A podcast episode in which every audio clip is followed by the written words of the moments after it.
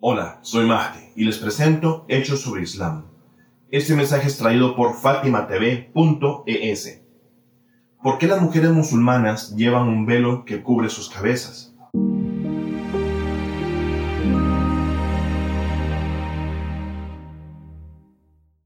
No sé con certeza cuán necesario hubiese sido formularse esa pregunta hace un par de cientos de años atrás, y lo digo desde varios ángulos en los que podemos analizar esa pregunta. Desde el primer ángulo, basta con solo entrar a cualquier iglesia en alguna parte del mundo y notar en ellas que la imagen de la Virgen María no muestra su cabello. La Virgen María es una de las figuras más altas del cristianismo y nadie podrá decirte cuál es el color exacto de su cabello y esto es porque siempre llevó un pañuelo con modestia que cubría su cabeza. Por lo tanto, si una persona se hace la pregunta del por qué la mujer musulmana viste el pañuelo o velo sobre su cabeza, nos podemos remontar a antes del advenimiento de la religión del Islam y la revelación del Sagrado Corán, las cuales emergen en el siglo VII. Dándonos cuenta entonces que ya existía una lucidez del por qué la Virgen cubría su cabello. ¿Era ello por cultura o por religión? Es algo que podemos debatir toda una noche, pero el hecho es que está Hoy día, quienes tomaron ese ejemplo de la Virgen María y se convirtieron en lo que conocemos muy bien como monjas.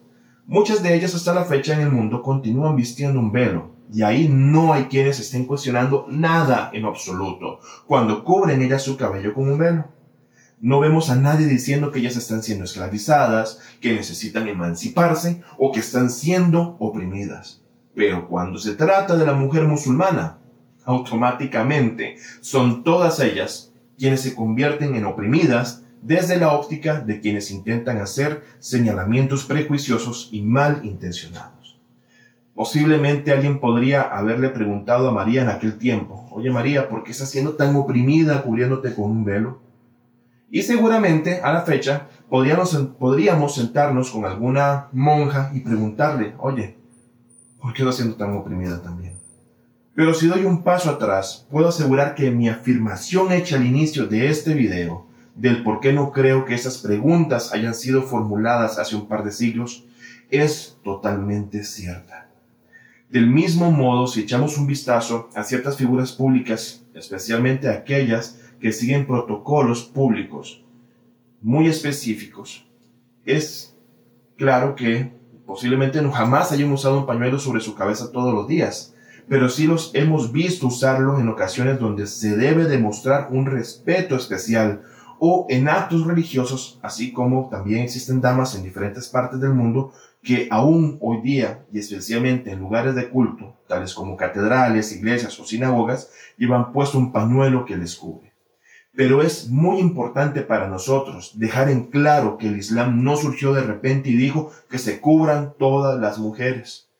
Podemos ver esto mucho antes del cristianismo y muchísimo antes incluso de que sus ciertos modos de respeto y mesura existiesen. De hecho, se puede mirar a la evolución del ser humano en donde comenzamos nuestra historia sin nada puesto y en nuestro punto de evolución más alto llegamos a estar bastante cubiertos. A lo que me pregunto si es que estamos retrocediendo al punto de llegar a no llevar nada puesto como en aquellos principios del tiempo en el programa de disciplina del Islam. Y sí, es una religión que tiene un programa de autodisciplina. Se cree que parte del mismo implica cierta modestia en la sociedad, de la misma manera en que algunas personas sienten en ocasiones y eventos sacros que es necesario el recato y la modestia, ya que están en ese momento ante la presencia del Señor.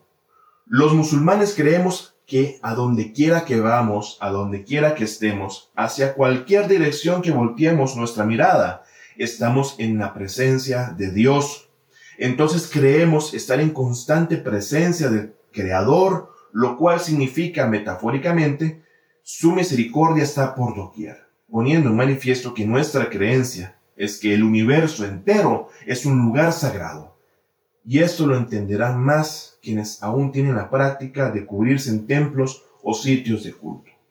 Pero también hallaremos mujeres musulmanas en el mundo a hoy que no usan el velo y esto es algo al fin y al cabo entre ellas y su Señor, a como quienes también sí lo usan y también es algo entre ellas y su Señor por igual, no nuestro. Los juristas del Islam consideran el uso del velo como algo obligatorio. Sin embargo, hay quienes hoy día han dejado de llevar, máxime a raíz de crecientes ataques islamofóbicos, donde se sienten atemorizadas por la forma en cómo son tratadas, denigradas o vistas con rudeza y desprecio por parte de algunas personas que son cegadas por el odio y la ignorancia.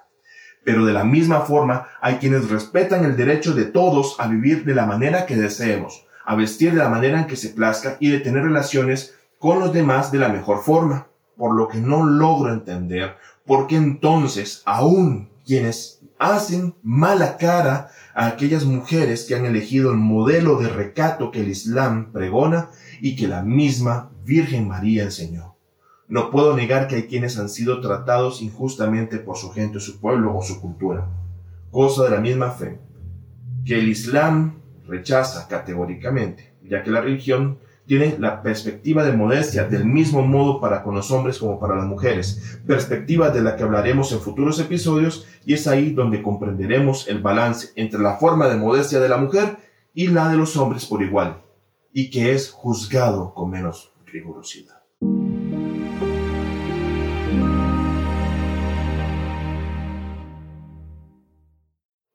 Me queda más que agradecer su atención a esa transmisión que semana a semana intentamos sea de provecho. No sin antes recordarles que pueden encontrar este contenido y mucho más en las cuentas de Fátima TV en Spotify, iTunes, Google Podcast y SoundCloud. Además, suscríbete a nuestro canal de YouTube, danos like y activa la campanilla para estar al día con estos encuentros. Hasta pronto. Chao fatimatv.es. Si todavía no son miembros de Fátima TV, les explicaré cómo hacerlo. La mejor forma es a través de WhatsApp. Agrega a los contactos de tu celular el número de Fátima TV y envíanos tu nombre por esa misma vía. Nuestro número es más 54 938 15 39 0737.